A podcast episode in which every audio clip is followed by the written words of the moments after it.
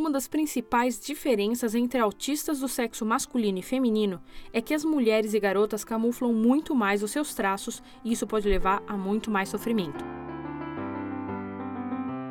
Olá para vocês que curtem podcast e para os que, que nem eu, são novos nessa mídia. Eu sou a Estela e esse é o quinto episódio do Sensivelmente, um podcast sobre síndromes, condições psicológicas, depressão, ansiedade e principalmente sobre neurodiversidade. Hoje vou ler para vocês o artigo que foi o ponto de virada para que eu corresse atrás do meu diagnóstico de verdade, quando eu realmente percebi que tudo fazia sentido.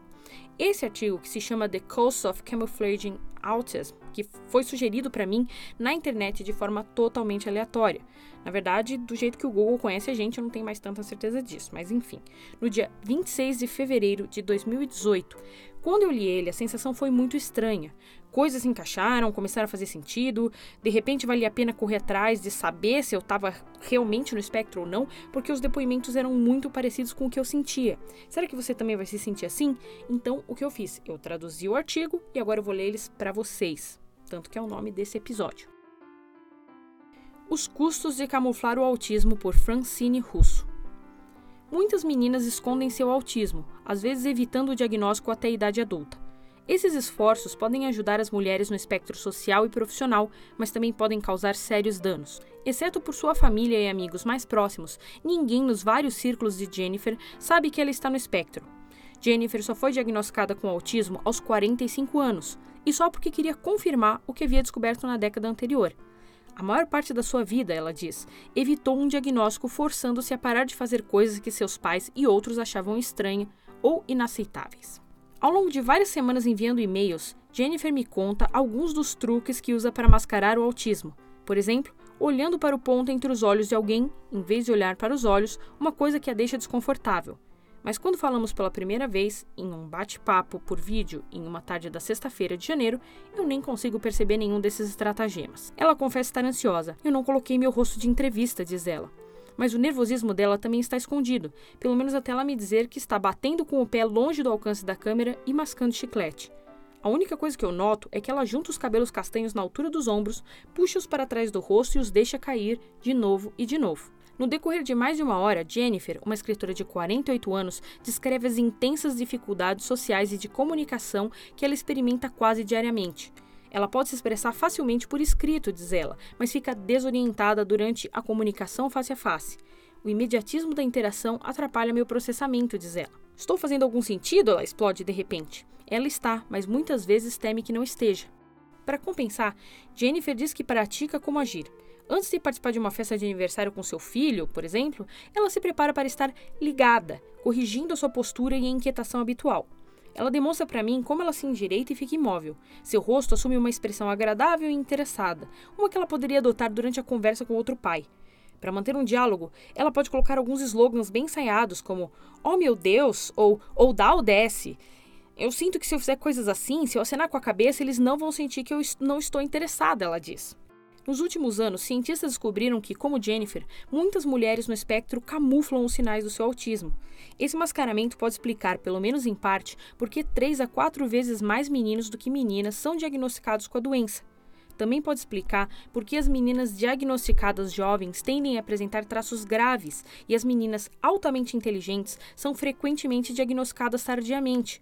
Homens no espectro também camuflam, pesquisadores descobriram, mas não tão comumente quanto as mulheres. Quase todo mundo faz pequenos ajustes para se adequar melhor ou estar em conformidade com as normas sociais, mas a camuflagem exige um esforço constante e elaborado. Pode ajudar as mulheres com autismo a manterem seus relacionamentos e carreiras, mas esses ganhos geralmente custam caro, incluindo exaustão física e extrema ansiedade. A camuflagem é muitas vezes uma batalha de sobrevivência desesperada e às vezes subconsciente, diz Kasia Igelström, professora assistente de neurociência na Universidade de Linköping, na Suécia. E este ponto é um ponto importante. A camuflagem geralmente se desenvolve como uma estratégia de adaptação natural para navegar a realidade, diz ela. Para muitas mulheres, até que elas sejam devidamente diagnosticadas, reconhecidas e aceitas, não acham que podem ser entendidas totalmente por quem são. Mesmo assim, nem todas as mulheres que se camuflam dizem que gostariam de saber sobre seu autismo mais cedo do que souberam, e os pesquisadores reconhecem que a questão é repleta de complexidades.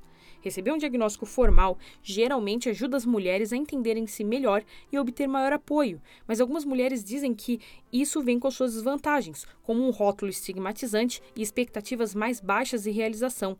Acham que você pode fazer menos.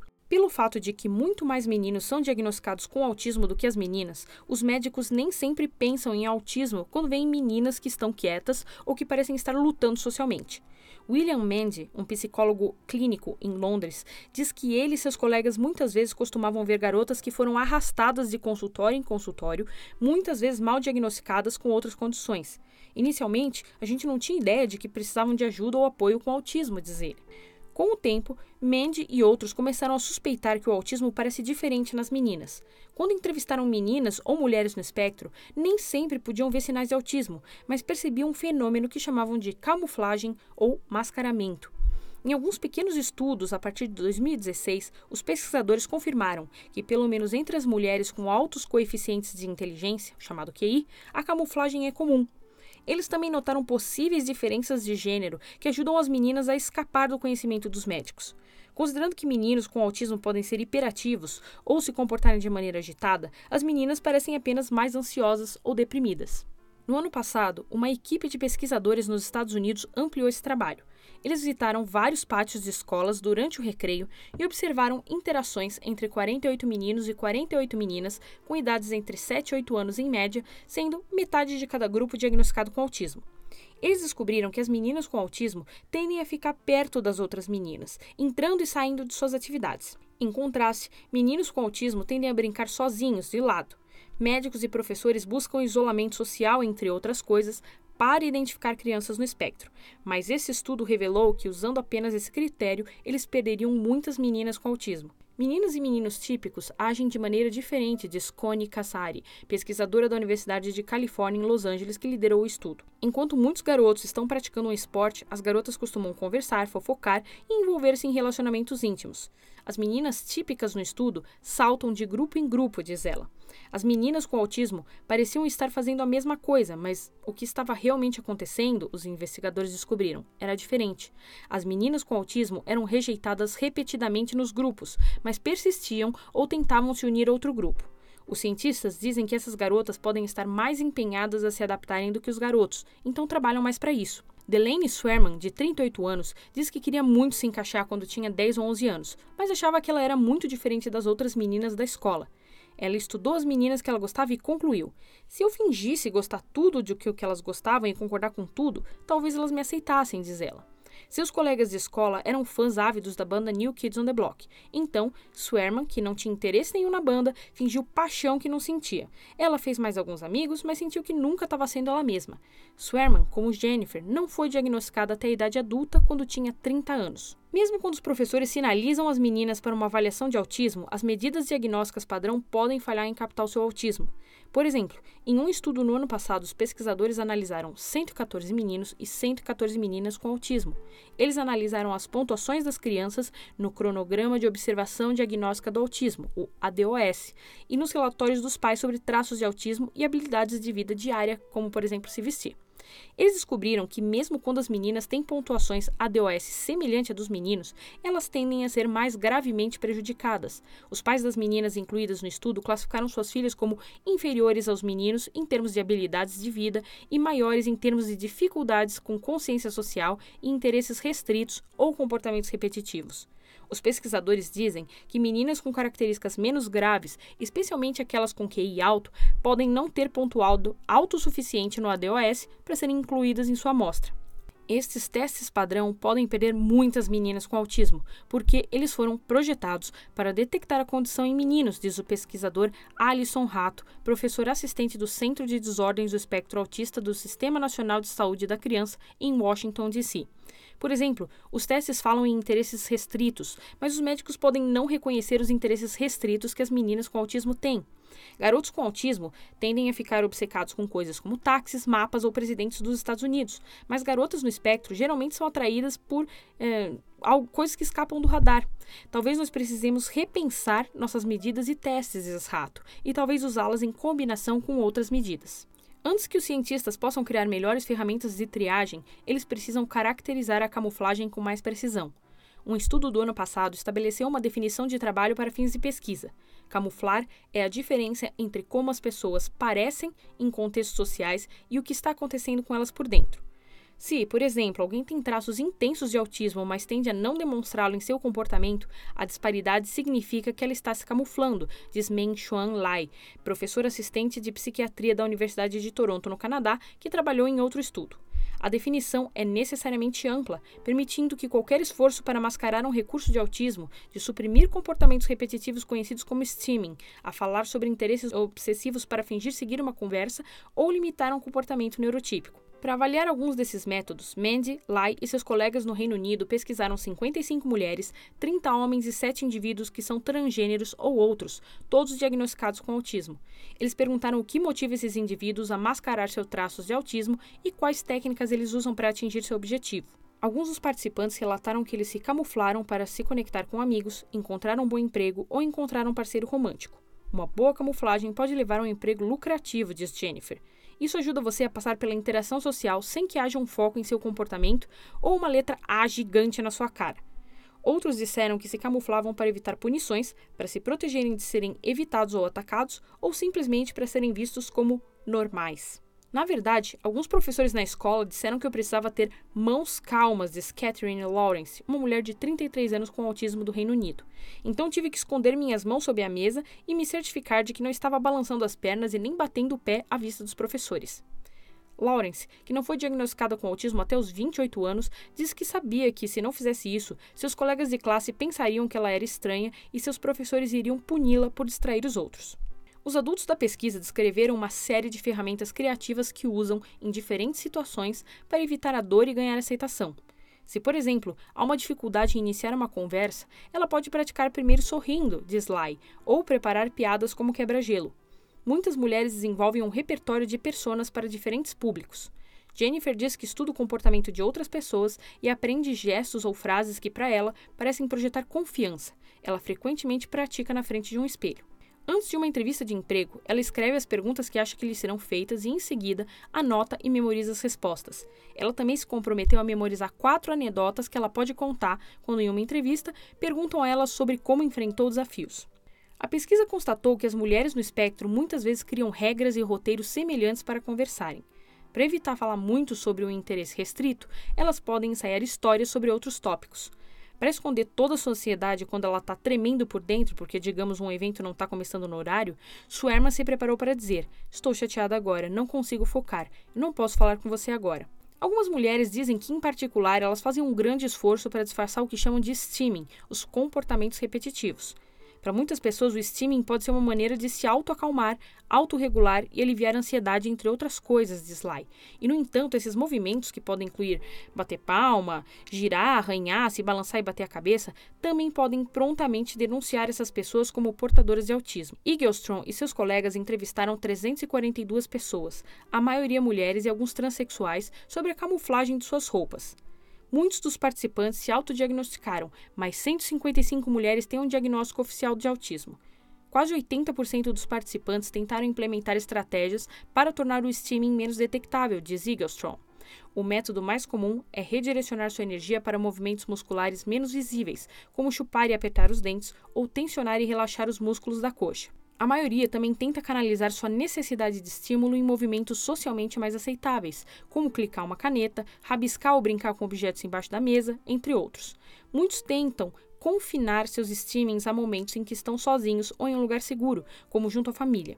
Eaglestrom descobriu que alguns indivíduos tentam evitar o steaming como pura força de vontade ou restringindo-se, sentando nas mãos, por exemplo. Para Lawrence, sua necessidade de se mexer e mexer as mãos, bater com o pé ou sacudir a perna é muito urgente para reprimir.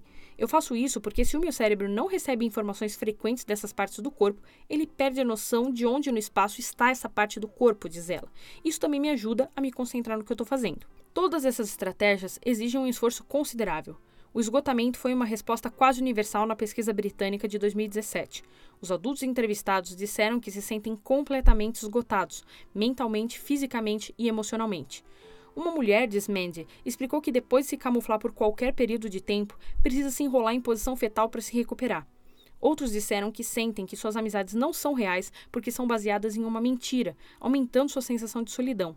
E muitos disseram que desempenharam muitos papéis para se disfarçar ao longo dos anos e que perderam de vista sua verdadeira identidade. Eaglestrom diz que algumas mulheres em seu estudo, lhe disseram que a supressão de movimentos repetitivos parece algo não saudável, porque o steaming os ajuda a regular suas emoções, estímulos sensoriais ou capacidade de concentração.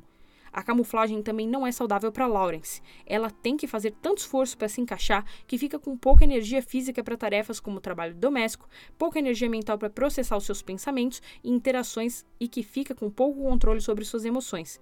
A combinação a leva a um estado volátil, no qual está mais propensa a sofrer um colapso ou paralisação, diz ela. Lawrence diz que se ela tivesse sido diagnosticada quando criança, sua mãe poderia ter a entendido melhor.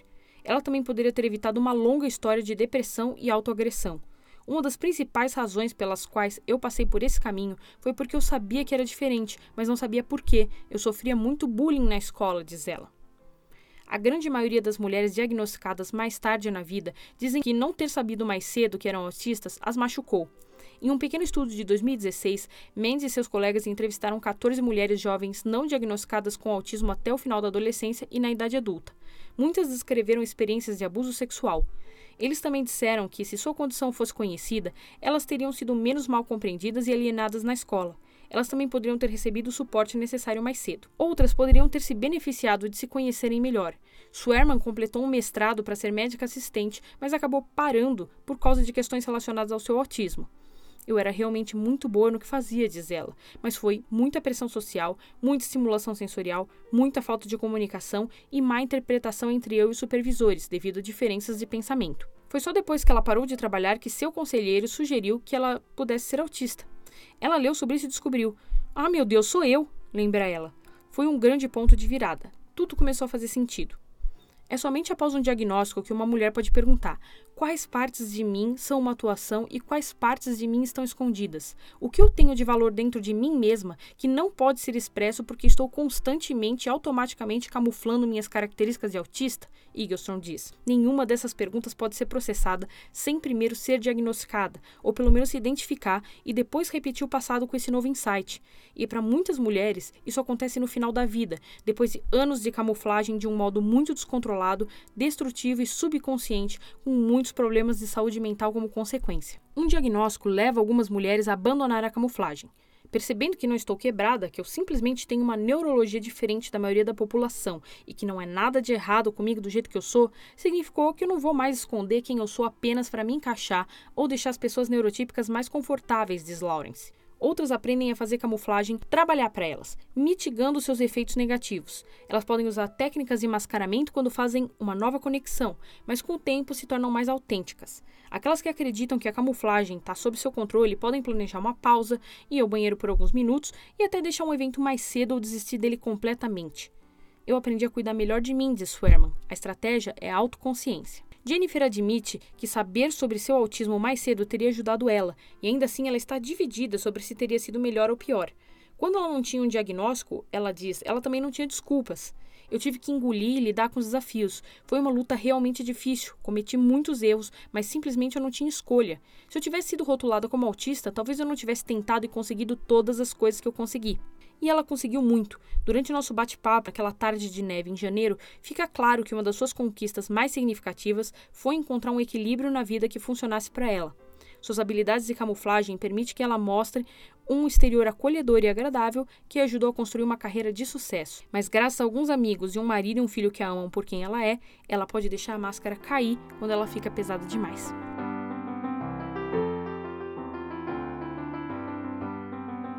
Bem esclarecedor, né? Esse artigo fez muito sentido para mim quando eu li ele, fez muita diferença nas coisas que eu pensava. Porque de repente eu entendi que eu não tinha os mesmos traços super aparentes, mas que mesmo assim eu ainda podia ser diagnosticada e me entender muito melhor me aceitar e me sacrificar menos entendendo o que é importante de verdade para mim. É claro que isso não funciona todo o tempo, mas me ajudou muito. No próximo episódio eu falo sobre como foi minha jornada até o diagnóstico oficial. E você já sabe, você pode sempre escrever para cá. Assim eu posso saber o que você está pensando, o que achou desses episódios. Pode enviar o seu depoimento, dúvidas e certezas, pensamentos para o e-mail sensivelmentepodcast@gmail.com. E você também pode, se é que já não fez isso, por favor faça, encontrar o podcast no seu agregador favorito, seja o iTunes, Spotify, SoundCloud, Pocket Casts, Google Podcasts ou pelo site, o sensivelmente.com. Eu fico por aqui. Até o próximo episódio.